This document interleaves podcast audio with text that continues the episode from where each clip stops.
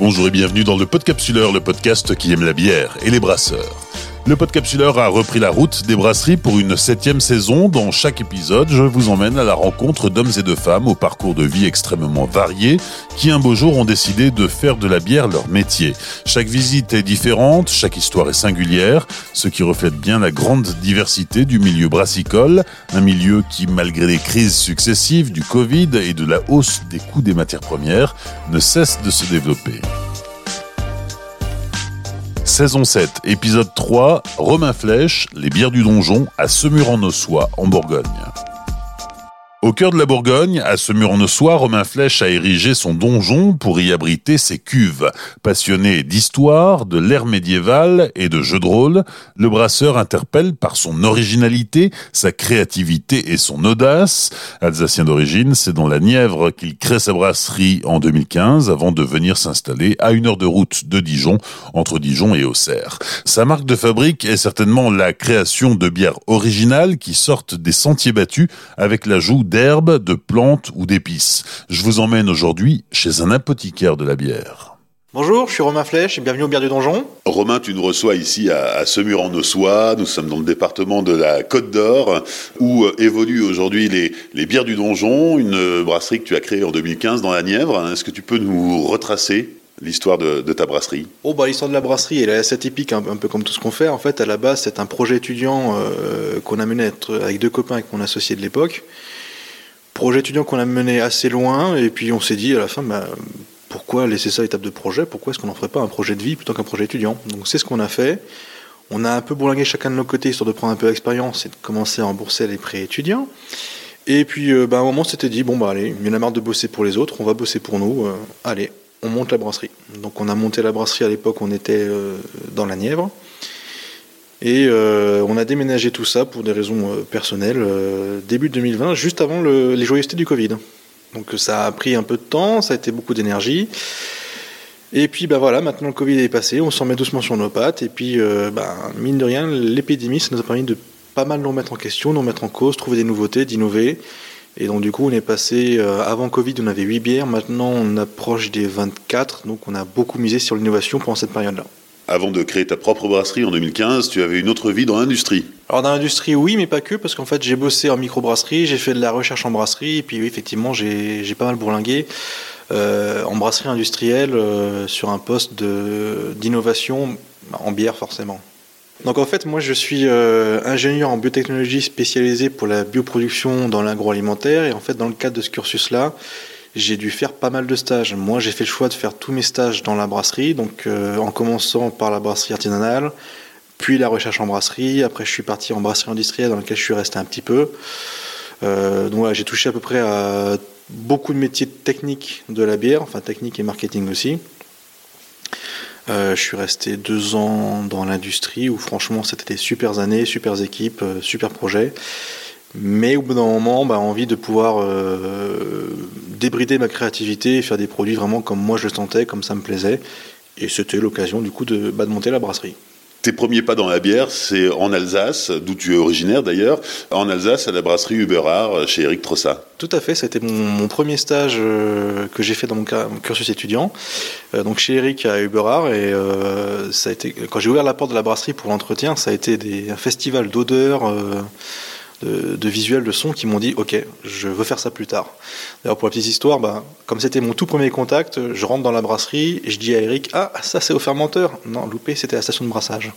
Et puis après ben voilà, avec, euh, ça m'a plu la bière, ça m'a plu l'artisanat, mais je voulais aussi voir autre chose, ce qui faisait un peu euh, d'un point de vue plus technique euh, avec la recherche et la IFBM, euh, puis l'industrie chez, chez Carlsberg. Mais j'ai toujours gardé quelque part ce, ce lien vers l'artisanat, vers le côté euh, on veut faire ça, on fait ça, et puis on n'y va, pas consulter un bureau d'études, un bureau marketing. Euh, voilà, il y a enfin, quelque chose de plus réactif, de plus créatif. Et ça, pour le coup, ben, c'était vraiment, euh, ça vient du, du, coup de cœur que j'ai eu chez, chez Eric à Uberard. Quoi. Donc avant de pousser la porte d'Uberard, tu n'y connaissais rien à la bière Je savais que c'était alcoolisé, qu'il y avait des bulles, et que si on en boit trop, ça fait mal à la tête. Mais c'est à peu près tout, oui, effectivement, je, je partais de zéro. J'étais pas trop mauvais sur la fabrication de, de vins de fruits, euh, groseilles, mûres, cerises ou d'hydromel, qui était une grande spécialité de, de l'époque. Mais la bière, euh, je connaissais de très très très très très, très loin. Et alors, qu'est-ce qui a fait le, déclic? Je pense que c'est les odeurs. Les odeurs, quand on rentre dans, une brasserie, c'est presque magique. Ça m'a donné envie de faire de la bière, et puis c'est vrai qu'en plus, en, poussant un peu derrière le, questionnement sur, sur ce qu'est la bière, on se rend compte qu'il y a des possibilités qui sont infinies. Et ça, c'est quelque chose qui me plaît énormément. de me dire qu'il n'y a pas de limite, ça me plaît énormément. Tu parlais de l'IFBM, euh, tu as suivi une formation dédiée ensuite? Euh, L'IFBM, j'ai fait un, stage étudiant de 4 mois chez eux, bah, toujours dans le cadre de mon cursus d'ingénieur, hein, euh, sur lequel j'ai travaillé sur des contaminants du mal qui peuvent induire des problèmes sur la fermentation. Donc en 2015, tu crées les bières du donjon. Pourquoi le donjon? Alors le donjon, c'est une grosse référence en fait euh, au milieu médiéval forcément, au milieu du jeu de rôle. Parce qu'en fait, quand j'ai créé la brasserie avec mon associé à l'époque, on s'est dit bon, ben cette brasserie c'est nous, faut qu'elle nous ressemble. On est passionné évidemment de bière, mais aussi d'histoire et de jeu de rôle. Allez, on mélange les deux, ça nous donnera l'occasion d'aller vendre notre bière en mettant nos armures. C'est aussi une façon quelque part de dire qu'on se prend pas trop trop au sérieux, que on est sérieux dans le boulot, mais on n'est jamais contre une petite partie de jeu de rôle derrière. Oui, d'ailleurs, tu dis on se prend pas trop au sérieux. C'est vrai que euh, quand on voit euh, les bières du donjon euh, dans les événements, sur les festivals, c'est l'une des brasseries qu'on remarque assez facilement. Ah bah non, on fait une double prestation. Hein. On, fait de la bonne bière à la pression et puis on vous fait spectacle stand-up, il n'y a pas de problème. Hein. Ça, c'est une grande spécialité. On a, on a un stand bien décoré, bien dynamique et puis légèrement, les gens sentent qu'on se fait autant plaisir qu'on est là pour, le travail, mais pour nous, c'est vraiment une partie d'éclate. Effectivement, on a un stand de château fort avec des effets euh, son et lumière, euh, toujours un peu cheap parce qu'on se prend pas au sérieux, qui fait que bah voilà, vont nous repérer sans problème sur un festival où on se trouve. Tu as commencé par euh, développer une gamme plutôt classique, et, tu disais que c'était pendant le Covid que la créativité était apparue? Alors en fait, euh, la gamme plus créative, elle vient d'un coup de gueule pendant le Covid, puisque bah, pendant le premier confinement, euh, ma femme travaillait, donc il fallait que je garde le petit parce qu'on n'avait plus de, moyens de garde. Donc je gardais le petit la journée, je faisais les papiers la nuit et j'allais travailler le week-end. Et à un moment, j'en ai eu marre. Je me suis dit bon, ok, euh, ce week-end, je vais brasser, mais je brasse pour me faire plaisir. Et c'est à ce moment-là que j'ai créé la, Sandragon qui nous a ouvert la porte en fait d'une nouvelle gamme de bières beaucoup beaucoup plus créative, personnalisée et vraiment très très originale. Pourquoi? Parce que bah, la Sandragon, on est sur une bière quintube qui tape à 11 degrés d'alcool, faite exclusivement en pur malt, avec du miel, des épices. Euh, c'est très très compliqué à faire comme bière. Mais voilà, là-bas, c'était une bière coup de gueule pour me faire plaisir. Et euh, je me suis dit, je la vends, je la vends pas, tant pis, je me serais fait plaisir. Et ben, finalement, euh, ce qui va être une éphémère est devenu une ponctuelle parce qu'elle elle marche très très très bien. Et non, en fait, c'est une bière qui est tellement compliquée que si on n'a pas le temps de la faire correctement, on ne la fait pas. Mais dès qu'on peut, on occasionne au planning. Et du coup, ben, on s'est rendu compte que ça marchait bien et que nous, on avait envie de faire ça. Donc, du coup, on a créé toute une gamme de produits vraiment très, très, très, spécifiques en complément de la gamme bière du donjon qui sont des produits plus classiques. Donc, ça veut dire euh, partir conquérir de nouveaux marchés? De nouveaux marchés, de nouveaux clients, voire même convertir des clients qui sont à la base plutôt classiques, leur faire découvrir que la bière, ben, on peut aussi taper très très fort dans, les aromatiques. Parce qu'aujourd'hui, les, bières du donjon sont distribuées comment? Alors c'est surtout distribué euh, en CHR, on fait un tout tout tout petit peu de, grande surface sur une partie de la gamme, mais vraiment très très locale. Et sinon, il ben, faut venir nous voir ou attendre qu'on se déplace sur un événement euh, avec tous euh, nos beaux produits. L'année dernière, tu as brassé euh, un peu plus de, 600 hectos. Euh, ça reste une petite brasserie, mais une brasserie qui prend un peu plus d'envergure chaque année. Oui, on fait notre petit bout de chemin. La croissance, elle est ce qu'elle est. On ne se met pas forcément la, pression, c'est le cas de le dire. Euh, voilà, on grandit tranquillement, surtout en ne perdant pas l'idée de dire qui on est et de faire des produits qui nous ressemblent vraiment. On ne va pas suivre la mode X ou Y pour grandir. On n'a pas besoin de ça, on n'a pas envie de faire ça. Voilà, on grandit à notre rythme avec nos produits. C'est quoi des produits qui nous ressemblent? Des produits qui nous ressemblent, ça va pas être ben, la bière quintube dont j'ai parlé tout à l'heure, ça peut être une bière à l'absinthe, une bière barriquée en feu de whisky, ça peut être une bière avec du bourbon, ça peut être une bière sur euh, levure de whisky, ça peut être une bière avec des levures de crément. Qu'est-ce qu'on fait d'autre après? On a aussi une bière, une bière au rhum et à la vanille qui est très très caractéristique de chez nous. On fait une cervoise historique parce qu'on s'intéresse beaucoup à l'histoire. Donc quand on fait une cervoise, forcément, on essaye de faire un truc archéocompatible. C'est pas juste du marketing pour vendre ça dans, les, trucs à touristes du coin. C'est vraiment un intérêt historique derrière qui, bah, qui nous pousse en avant, quoi. Qu'est-ce qui a fait le succès des bières du donjon? Quelle est la, référence euh, un peu totem de la brasserie? Bah, La référence totem, elle change chaque année, puisqu'on innove tellement vite que tous les ans, il y a, il y a un nouveau best-seller. Euh, mais ce qui nous a propulsé vraiment vers l'avant, c'est la Sonde Dragon, donc la, quintuple en pur malt. Ça, ça a été l'élément déclencheur qui a montré que, ok, bière du donjon, on sait faire des bières classiques euh, propres et tout. Mais quand on sort des sentiers battus, on sort vraiment des sentiers battus. Alors ça, ça ouvre des perspectives pour l'avenir et l'envie de créer encore plus? Ben là, c'est surtout, euh, il faut que j'arrête de voir créer des nouvelles bières parce que ça devient compliqué à suivre sur le planning. Et je dis tous les ans, on arrête de faire de nouvelles bières. Finalement, bah là, dans deux mois, il y en a deux nouvelles qui sortent. Voilà, donc euh, oui, euh, le compliqué, c'est d'arrêter d'en faire des nouvelles. Et je pense qu'on n'arrêtera jamais. Tu disais des bières qui nous ressemblent. Ça veut dire quoi? Ça veut dire des, des bières dans des peut-être une recherche plutôt ancienne, plutôt. Ah, très clairement, nous, on va s'inspirer en fait euh, du monde médiéval fantastique et des, a priori cultures qu'on en a. On va pas tout miser sur le houblon, on va plutôt chercher sur les épices, sur les alcools, sur les aromatiques, sur les simples. Euh, par exemple, on fait une bière à la rose, c'est typiquement inspiré des, vins à la rose du Moyen Âge euh, qu'on a commencé à trouver à partir du XIe siècle donc là, on est vraiment dans la période médiévale, c'est un peu ça l'empreinte donjon. Voilà, il y a le côté empreinte médiévale et il y a le côté empreinte vraiment milieu, euh, milieu du, monde médiéval fantastique, euh, en rajoutant des alcools dedans, euh, en faisant des, visuels qui s'inspirent Seigneur des Anneaux, des trucs comme ça. C'est vraiment, vraiment notre truc. Quoi. On va aller visiter la brasserie, qui est une brasserie de briquet de broc. Euh, une brasserie que tu as montée euh, de toutes pièces, hein, c'est le cas de le dire. Euh, et on n'est pas au bout de nos surprises. Là aussi, il y a un petit côté un peu médiéval dans l'histoire. Bah, le principe étant que la bière, on en fait depuis au moins 15 000 ans. Si on y réfléchit, ça veut dire qu'on n'a pas forcément besoin de grand-chose comme matériel. Et d'autre part, on est toujours parti sur le fait que ben, vous pouvez avoir le meilleur matériel du monde sans savoir-faire, ça vaudra rien. Par contre, si vous voulez savoir-faire, vous mettez un grand cuisinier avec votre casserole Ikea, il vous fera un grand plat dedans.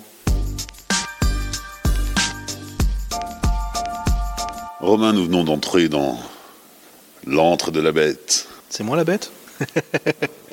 Bah voilà, c'est ici qu'on produit toutes nos bières. Donc euh, c'est un matériel qui est, on va dire, de briques et broc, avec beaucoup d'usage de temps calais, mais qui a des rendements tout à fait satisfaisants puisque on est euh, dans les clous par rapport à même ce qui se fait mieux en industrie.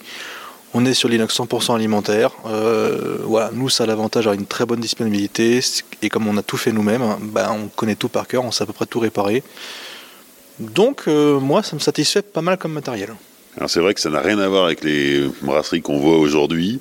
Euh, ici, pas de euh, fermenteur cylindre conique, pas de passerelle pour accéder aux cuves. on est vraiment dans du, dans du bricolage et du rafistolage. Ah oui, totalement. beaucoup de bricolage, beaucoup de rafistolage, mais qui marche bien. Qui marche bien et qui a l'avantage de coûter moins cher. C'est aussi ce qui nous permet de proposer des super bières à des prix euh, tout à fait corrects pour les clients. On ne répercute pas l'investissement du matériel pour nos clients. C'est à nous de le, prendre en charge. Donc nous, on a fait ce choix-là. Ça nous permet d'avoir une grosse disponibilité. Mine de rien, on a une bonne capacité de production, des temps de production tout à fait corrects, voire même euh, supérieurs, enfin inférieurs à nos, confrères. Et des produits ben, qu'on estime être de qualité, mais qui, vu les retours, euh, sont de qualité. Est-ce que tu peux nous présenter l'installation? Bien sûr, alors on a une cuve matière 1200 litres qui est basée sur un tank à lait qu'on a désossé. On a rajouté un brûleur au gaz pour chauffer tout ça, euh, assez puissant quand même. On a rajouté une agitation dimensionnée pour l'utilisation brassicole. Rajouté des sondes de température un peu partout pour être vraiment sûr qu'on bosse correctement comme il faut, comme on veut. Une petite passerelle bricolée histoire de ne pas avoir à monter sur un tabouret pour aller voir ce qu'il y a dedans. Et, puis au final, ben, c'est déjà pas mal pour la cuve de brassage. La cuve de filtration, bah, tout simplement, c'est un tamis en inox posé au fond d'un tank à lait qu'on a surélevé euh, à l'aide d'une petite plateforme, euh, d'une petite, petite, plateforme en acier qui marche pour le coup euh, très bien. Avec ça, on arrive à brasser de la bière déjà. On a pour le refroidissement un échangeur à plaque inox pour le coup dédié à la brasserie qu'on a un peu surdimensionné parce que bon, au moins comme ça, ça ne sera pas changé si on veut grandir. Et pour la partie fermentation, bah, elle se fait exclusivement en temps calé horizontaux, qui pour nous euh, sont super intéressants.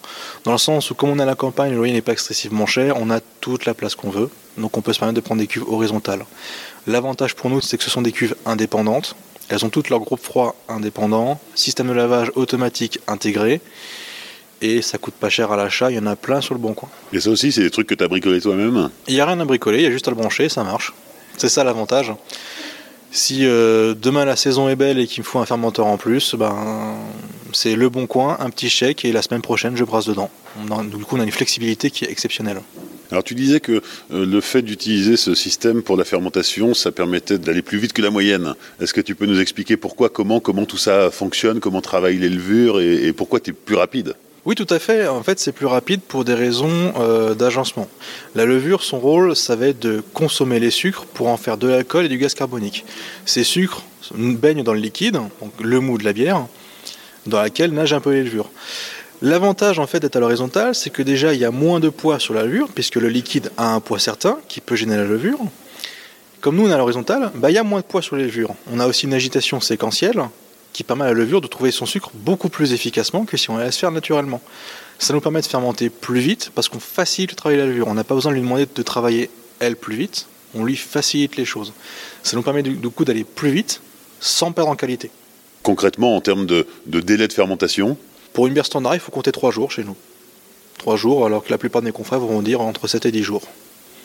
Et on n'a pas de défaut particulier, on a des rendements qui sont tout à fait comparables. Donc bah, on change pas l'équipe qui gagne. Moi j'aime mes temps calais. C'est pour le côté moyenâgeux bah, On est quand même sur l'inox alimentaire, le côté moyenâgeux, euh, bon, pour ça on passera, il faut faire des concessions des fois quand même, mais on fait pas de concessions sur la qualité par contre. L'autre avantage de l'utilisation des temps calais, c'est que tu vas pouvoir, euh, avec ta population de levure, euh, fermenter plusieurs brassins. Tout à fait, en fait, par la fin du temps calais, on ne peut pas évacuer la levure. Donc on garde la levure dans le tank et on évacue la bière pour le resucrage, pour le conditionnement. Mais cette levure qui reste au fond du tank, elle a une population qui est viable, qui est disponible. Et comme on brasse et qu'on embouteille en même temps, ben en fait le brassin frais va venir remplacer le brassin déjà fermenté sur cette population de levure. Ça nous permet d'avoir une bière qui part en fermentation dans les 3 heures et à ce moment-là on tombe le temps de fermentation à seulement 2 jours. Ce qui pour nous ben, en production est un confort, euh, voire une nécessité en pleine saison qui est tout à fait appréciable. parce que la multiplication est déjà faite. Tout est fait, on a une population qui est prête à partir euh, au quart de tour. Donc euh, ça part quasiment tout de suite et on a des très bons résultats. On n'a pas de défaut sur les goûts. Pour nous, c'est vraiment l'idéal. L'autre avantage des cuves c'est que comme déjà c'est pas pressurisé, qu'on a un atmosphérique, eh ben, on n'a pas de problème pour ajouter euh, des épices, d'autant plus qu'en fait on a une trappe sur le dessus qui s'ouvre très facilement, qui est hauteur d'homme. Comme nous on aime beaucoup travailler avec des infusions, des épices et des trucs comme ça qui se mettent après fermentation, c'est excessivement pratique. Si tu veux rajouter une purée de fruits, on ouvre la trappe, on met la purée, on referme, et c'est fait. Ça nous prend 10 minutes. Quand vous êtes en, cuve cyanoconique, et eh ben, la trappe elle est souvent sous la bière, donc il faut injecter par recirculation avec une pompe et tout, c'est beaucoup plus compliqué. Voilà, moi c'est euh, même si un jour je me prends une station de brassage entièrement automatisée, la fermentation je la garde en tant qu'elle est. Je suis hyper satisfait de ça. Est-ce que tu peux nous parler de ton process, des matières premières que tu utilises dans la création de tes bières? Alors nous on s'attache à ne prendre des matières premières euh, exclusivement françaises dès lors que c'est possible. Forcément, on a aussi des contraintes techniques. Tout notre malt vient de la, région Grand Est. Tous nos houblons sont alsaciens, variétés alsaciennes. Donc on ne va pas prendre euh, de Citra, de Simcoe, de Mosaïque, tout ça, c'est pas notre genre. Pour les épices, quelquefois on doit quand même aller voir à l'étranger. Les meilleurs fournisseurs sont étrangers quand même, il faut leur laisser ça. Et après, bah, pour le process, on est sur des brassages, on va dire, classiques en monopalier, euh, qui nous permet en fait de juguler sur le côté euh, rond et moelleux de nos bières. On va brasser tranquillement, généralement pendant qu'on embouteille, donc pas si tranquille que ça. Ça part en fermentation avec ou sans épices, ça dépend, mais de plus en plus on part sur ajouter des épices, des fleurs ou des machins comme ça. Ça, c'est assez le délire du donjon. On utilise de la rose, de l'hibiscus. Euh, au niveau des plantes, on utilise de la menthe, de la sauge, euh, girofle, coriandre, cardamone, genièvre on, a une armoire à épices, euh, c'est l'armoire de l'apothicaire. Hein. Il y a quand même un peu de houblon dans l'histoire On met un peu de houblon de temps en temps par accident. Euh, voilà, on va s'attacher à utiliser des houblons euh, français, variétés alsaciennes. Donc alors de l'aramis, du triskel, du bouclier, du Strisselspalt Et c'est quasiment tout ce qu'on utilise comme houblon. De temps en temps, on peut se permettre des variations, mais surtout pour des brassins à façon, des commandes particulières. Mais vous voyez, bah, là, j'ai quatre frigos, un pour l'aramis, un pour le triskel, un pour le et un pour le bouclier. Et c'est tout. L'utilisation des épices euh, ou, des fleurs, ça demande quand même une certaine, une certaine maîtrise. On ne peut pas faire n'importe quoi. Ah oui, l'utilisation des, des fleurs notamment, c'est très très technique dans le sens il faut bien trouver euh, la température optimale d'extraction, le temps optimal d'extraction pour extraire uniquement la partie aromatique et pas l'amertume. C'est un vrai travail derrière en fait et qui change d'épice en épice, voire de bière en bière en fonction de ce qu'on va obtenir. En fait, donc pour ça, on a, on a un matériel spécialisé pour l'extraction et l'infusion d'épices justement. Tu fais des brassins test Non, non, on perd pas de temps. Quand on fait un brassin, euh, une nouvelle bière, on y va franco direct. Après, on ajuste éventuellement, mais euh, généralement, on y va, euh, on y va cash. Alors, ajuster quand c'est sous-dosé, ça va, mais quand c'est surdosé, comment on fait? On fera mieux à la prochaine bière? Non, mais en fait, généralement, on a tendance à voir un peu plus léger sur le premier brassin. C'est plus facile d'augmenter sur le suivant que de réduire à l'actuel.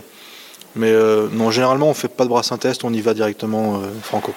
Donc on sait qu'il y, a des fournisseurs euh, quand on veut euh, faire une bière avec une purée de fruits. Il y a des fournisseurs quand on veut faire une bière avec, euh, avec des fleurs? On trouve des fournisseurs de fleurs alimentaires, mais qui ne sont pas forcément dédiés au brassage, parce qu'on n'est pas beaucoup à mettre des fleurs dans nos bières. Mais ça reste comme des fournisseurs pour les professionnels, avec des analyses, des quantifications, ce qui permet nous d'avoir derrière une régularité sur le produit et sur le process.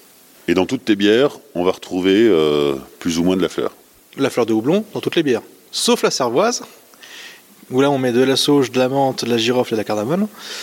Euh, non, sinon, euh, dans la blonde, la blanche, l'ambrée, on, reste très classique. Il n'y a pas de fleurs là-dedans. On a par contre une blanche à la rose où là on met beaucoup, beaucoup de rose pour justement ce côté floral et aromatique.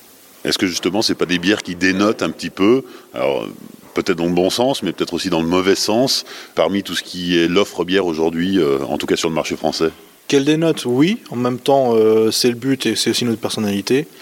Dans le bon sens, le mauvais sens, bah ça, il euh, faudra venir les goûter pour voir. Voilà, c'est juste que nous, on n'aime pas faire comme tout le monde. Donc, euh, de toute façon, on fera nos trucs. Ça plaît ou ça plaît pas, mais euh, bah, comme je dis tout le temps, si ça plaît à tout le monde, c'est que ça plaît à personne. Romain, on se trouve maintenant devant l'embouteilleuse, à côté l'enfuteuse, le conditionnement et un seul format de bouteille, 33 centilitres. Oui, c'est un choix. On demande régulièrement du 50 ou 75. Nous, on ne fait que du 33. Tout simplement pour des raisons logistiques et de stock, c'est-à-dire qu'on a quand même beaucoup, beaucoup, beaucoup de bières différentes. Euh, si je fais plus de formats, je fais moins de variétés de bières. Et je suis désolé pour les 75, mais moi je m'éclate plus à faire plein de bières différentes. Donc on fera que du 33. Mais par contre, il y a 24, 25, 30 bières s'il faut. On est parti sur ce créneau-là qu'on assume totalement. Pour pas dénoter à côté des tanks calais bricolés euh, et de la station de brassage bricolée, on est devant une vieille bécane là pour l'embouteillage. vieille, mais pas bricolée et qui a l'avantage du coup de marcher tout le temps parce qu'il n'y a pas trop d'électronique dedans. Donc du coup, c'est fiable. Elle vient de la brasserie Beurard. Et avant, avant, avant, elle était chez Pietra. Et donc elle te permet, elle a une bonne cadence, elle te permet d'embouteiller facilement bah, On peut monter à 2500 bouteilles à l'heure en posant jusqu'à 3 étiquettes et en marquant la date et le numéro de l'eau dessus. Honnêtement, euh, je pourrais pas vraiment demander plus. Donc moi j'en suis content. Et tu réussis à brasser en même temps que ton bouteille? Oui, euh, on est organisé de telle façon qu'on puisse brasser, embouteiller en même temps, euh, tout seul, sans trop de difficultés. On ne le fait pas tous les jours parce que bon, euh, on a nos limites physiques aussi, mais quand c'est la crise, on peut comme ça embouteiller 10 hectos et brasser 10 hectos simultanément. Le fût, parlons-en. Là aussi, dans le fût, on est complètement dans l'esprit donjon. Oh, bah, pas toujours, on a quand même des fûts qui sont propres et conditionnés, mais notre parc de fûts est effectivement très très hétérogène, avec des machins qui sont assez anciens. Mais bon, un fût inox, c'est pas quelque chose d'extrêmement technique, donc euh, il peut avoir 40-50 ans, vous changez le joint, vous changez le plongeur, et c'est reparti pour un tour. Pourquoi jeter des choses qui sont encore bonnes, alors qu'avec un tout petit peu d'entretien, c'est reparti pour un temps. On n'a pas besoin de surconsommer, alors que déjà on a un parc de fûts qui est, conséquent et qui ne demande qu'à être acheté. Avec un petit peu de travail, on fait des choses très bien avec des machins anciens. Et en termes de distribution, le fût, là aussi, tu es dans la région? Alors le fût est dans la région avec quelques points de vente euh, hors région puisqu'on descend jusqu'à Marseille, on va jusqu'à Belfort, mais ça c'est assez, euh, assez anecdotique. Sinon c'est vraiment, euh, on en trouve beaucoup sur Dijon, Besançon par là-bas. Et sinon en local forcément à Semur en Ossoir on est pas mal distribué. Il y a quand même un truc que tu as acheté neuf dans la brasserie, c'est la laveuse de fût. Eh oui, c'est la laveuse de fût que j'ai acheté neuf parce que franchement on peut pas se permettre de rigoler sur le lavage des fûts. Et puis il faut pas oublier que bah, nous on a commencé à une période où bah, on pouvait pas juste taper, taper laveuse de fût sur le bon coin et trouver du résultat. Il fallait passer par des fournisseurs spécialisés, c'est ce qu'on a fait. Et donc du coup on a une laveuse de fût qu'on a acheté neuve avec un générateur vapeur associé, neuf également, et je crois bien que ce sont les seuls éléments neufs de la brasserie. Romain, avant de terminer notre visite de la brasserie, parle-nous des quelques barriques qui traînent ça et là. Alors quelques barriques, on a trois barriques euh, de whisky qui nous servent à faire une collaboration avec la brasserie de la Juine, avec qui on a fait une bière bah, au whisky forcément, qui était encore tellement puissante qu'on a décidé de faire vieillir dedans euh, de la bière à la cerise. Et on a aussi une barrique de whisky que j'avais racheté fortuitement euh, à Uberard. Je savais pas trop quoi en faire, on avait un rap de bière de Noël, donc on a une bière de Noël qui est en train tranquillement de mûrir dans un mec de whisky depuis quasiment deux ans. Vivement Noël. On va goûter? Enfin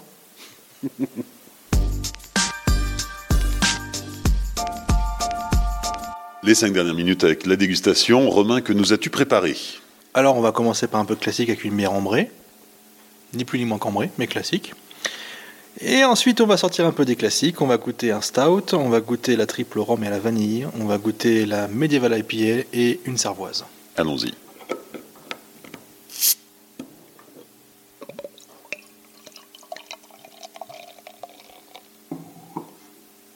Alors l'ambré, on va être euh, sur quelque chose qui va être euh, très caramélisé, très malt grillé, avec une robe tirant sur le rouge rubis, une mousse éphémère et homogène, et au niveau des odeurs, on a vraiment un côté euh, céréales grillé, pain grillé qui ressort. En bouche, on est sur malt grillé, céréales, un petit peu de fruits rouges, amertume légère mais présente, un tout petit peu d'astringence et une petite floralité. Et c'est déjà pas mal pour du classique. Deuxième dégustation, on enchaîne Romain avec la Golden Skull, euh, qui est une, triple au rhum et à la vanille, et qui euh, l'an dernier, en 2022, au concours international de Lyon, a obtenu sa première médaille d'or. Sa première euh, pour l'instant. Après, bah, comme d'habitude, j'ai oublié de m'inscrire cette année, donc il faudra passer à l'année prochaine. Voilà, ça c'est aussi l'esprit donjon. Euh, bah, en fait, c'est une bière qu'on a fait aussi pour se faire plaisir. Sachant que quand nous on dit bière au rhum, euh, le rhum c'est du rhum guatémaltèque qui a 15 ans d'âge en fût de chêne. Donc euh, on se fout pas de vous. Vraiment pas. Et de la vanille, c'est du vrai extrait de vanille bourbon. Donc bah, tu vas goûter, c'est plutôt pas mal.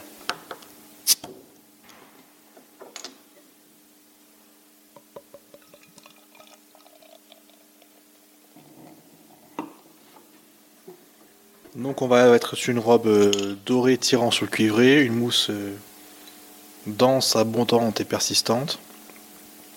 Très belle brillance. Au niveau euh, du nez, on va avoir d'abord un côté céréal qui va se dégager, un côté vanille. Et pour ceux qui connaissent les rhums guatémaltèques, on retrouve la note de rhum assez présente quand même déjà au niveau du nez. Au niveau du goût, ben, déjà santé.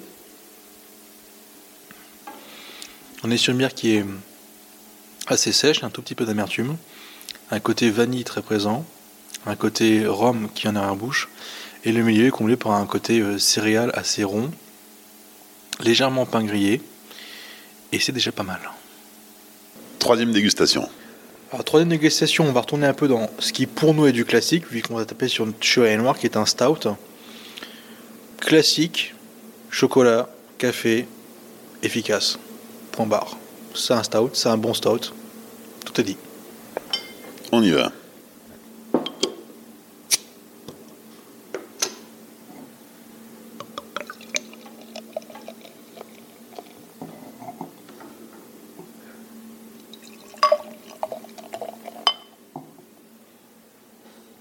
Donc une mousse euh, crémeuse, teintée de brun, abondante, stable, fine, Brillance, on ne voit pas à travers. C'est un stout euh, musclé. Hein. On a quand même un donjon, faut pas rigoler. Couleur noire, euh, c'est noir, il n'y a plus d'espoir. Au niveau dégustation, au nez, on a quand même un petit côté oubli qui est présent. Floral, café, chocolat, beaucoup de céréales grillées. Et au palais, café, chocolat noir, café, chocolat noir, café et chocolat noir. Et santé. quatrième dégustation avec la Draconitas. On est toujours dans la gamme un peu, un peu barrée hein, des bières du donjon, euh, Romain. Non, là on est dans la gamme complètement barrée, parce que cette bière-là c'est un gros n'importe quoi, un gros délire.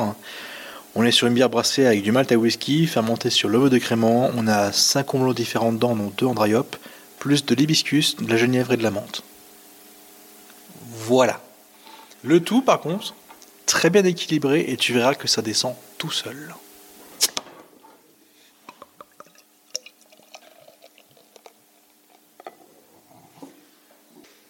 On y va. Donc là, on a une mousse euh, qui est éphémère, dense et euh, homogène. Au niveau de la couleur, on a une belle brillance. On tape sur l'orange limite rouge. Au niveau du nez, on a un côté euh, tourbé qui ressort immédiatement avec des notes d'hibiscus et de menthe. Et après, ben, il n'y a plus qu'à goûter ça. Et donc au palais, c'est extrêmement complexe tellement il y a de choses dedans. C'est quelque chose qui est très rond, assez sucré. On a du malt, on a de l'amertume, des céréales grillées. On a une fin de bouche qui est tourbée, qui est fleurie. L'hibiscus apporte un peu d'astringence, un peu de floralité. La genièvre apporte un peu de piquant. Et la menthe fait une fin de bouche assez rafraîchissante qui invite à reprendre une gorgée pour être sûr qu'on a bien goûté. C'est pas facile à travailler la menthe dans la bière. La menthe, c'est extrêmement compliqué parce que euh, on est sur quelque chose où il faut trouver le bon dosage. On a ce qu'on appelle un effet seuil. Trop, c'est pas bon. Pas assez, on le sent pas. Il faut trouver juste le bon dosage pour que ça soit sensible, mais que ce soit pas du dentifrice. La menthe, c'est vraiment très compliqué. Et en même temps, c'est ce qui fait que ça rend le travail intéressant. C'est la difficulté. Ça apporte aussi un effet euh, rafraîchissant, un effet couleur, ce qu'on appelle un effet couleur, qui invite à reprendre une gorgée, à reprendre une gorgée, à reprendre une gorgée, et qui, fait, qui au final allège l'ensemble de la bière qui sinon serait quand même assez lourde, assez pathos. Cinquième et dernière dégustation, on sort du monde de la bière. Tout à fait, on va goûter une cervoise, donc techniquement ce n'est pas une bière. On s'est attaché à faire une cervoise qui soit archéocompatible. C'est-à-dire que je ne peux pas vous dire que les Gaulois de Sumer en Ossois ont bu ça il y a 2000 ans. Je peux vous dire qu'ils ont pu boire ça. Donc c'est brassé sans houblon et c'est remplacé par des herbes aromatiques en pagaille, à savoir de la menthe, de la sauge, de la cardamone et de la girofle. On est sur un truc qui est acidulé, très très rafraîchissant. Et puis on va goûter ça. En termes de dosage de toutes ces herbes, épices Ça a été beaucoup, beaucoup, beaucoup, beaucoup de travail. C'est très compliqué. Parce que forcément, on n'a pas de source historique, on n'a pas de référence, et quand on sort des clous, ben, il n'y a aucun lien, aucune technique qui est actée pour ça. Donc c'est un travail de recherche qu'on a fait nous-mêmes. Et bah, du coup, les dosages, on va se les garder pour nous. Hein voilà. Mais euh, le mieux, c'est encore de goûter pour voir ce qu'il ce en est. Donc on a très très peu de mousse. Savoir qu'en fait, il n'y a rien dans les composants de cette cervoise qui sont là pour stabiliser la mousse. En couleur, on est sur une belle brillance euh, or, voire cuivrée. Des bulles très fines.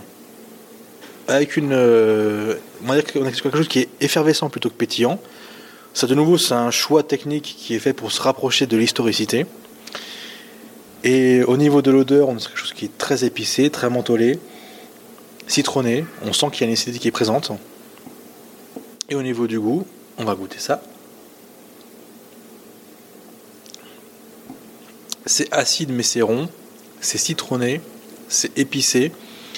On est sur quelque chose qui est vraiment très atypique, mais très équilibré, et qui en été déçoivent très très très beaucoup. La question Joker, Romain, quels sont tes projets?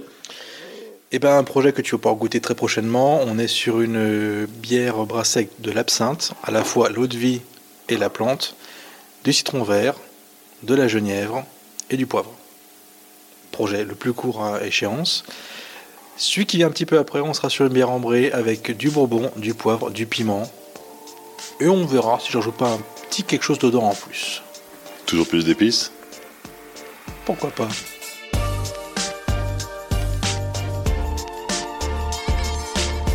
Merci à Romain Flèche et à toute l'équipe des Bières du Donjon pour leur accueil lors de l'enregistrement de cet épisode. Sur les réseaux sociaux du Podcapsuleur, Facebook, Twitter et Instagram, vous pourrez découvrir la brasserie en images. N'hésitez pas à liker, Commentez, partagez cet épisode autour de vous. Pensez aussi à laisser un commentaire et 5 étoiles sur Apple Podcast et sur Spotify. Pensez aussi à soutenir le Podcapsuleur. Pour cela, rendez-vous sur Tipeee. Le lien est dans la description. Je vous donne rendez-vous dans 15 jours pour découvrir une nouvelle brasserie. D'ici là, souvenez-vous, l'abus d'alcool est dangereux pour la santé. Alors savourez, mais sans forcer.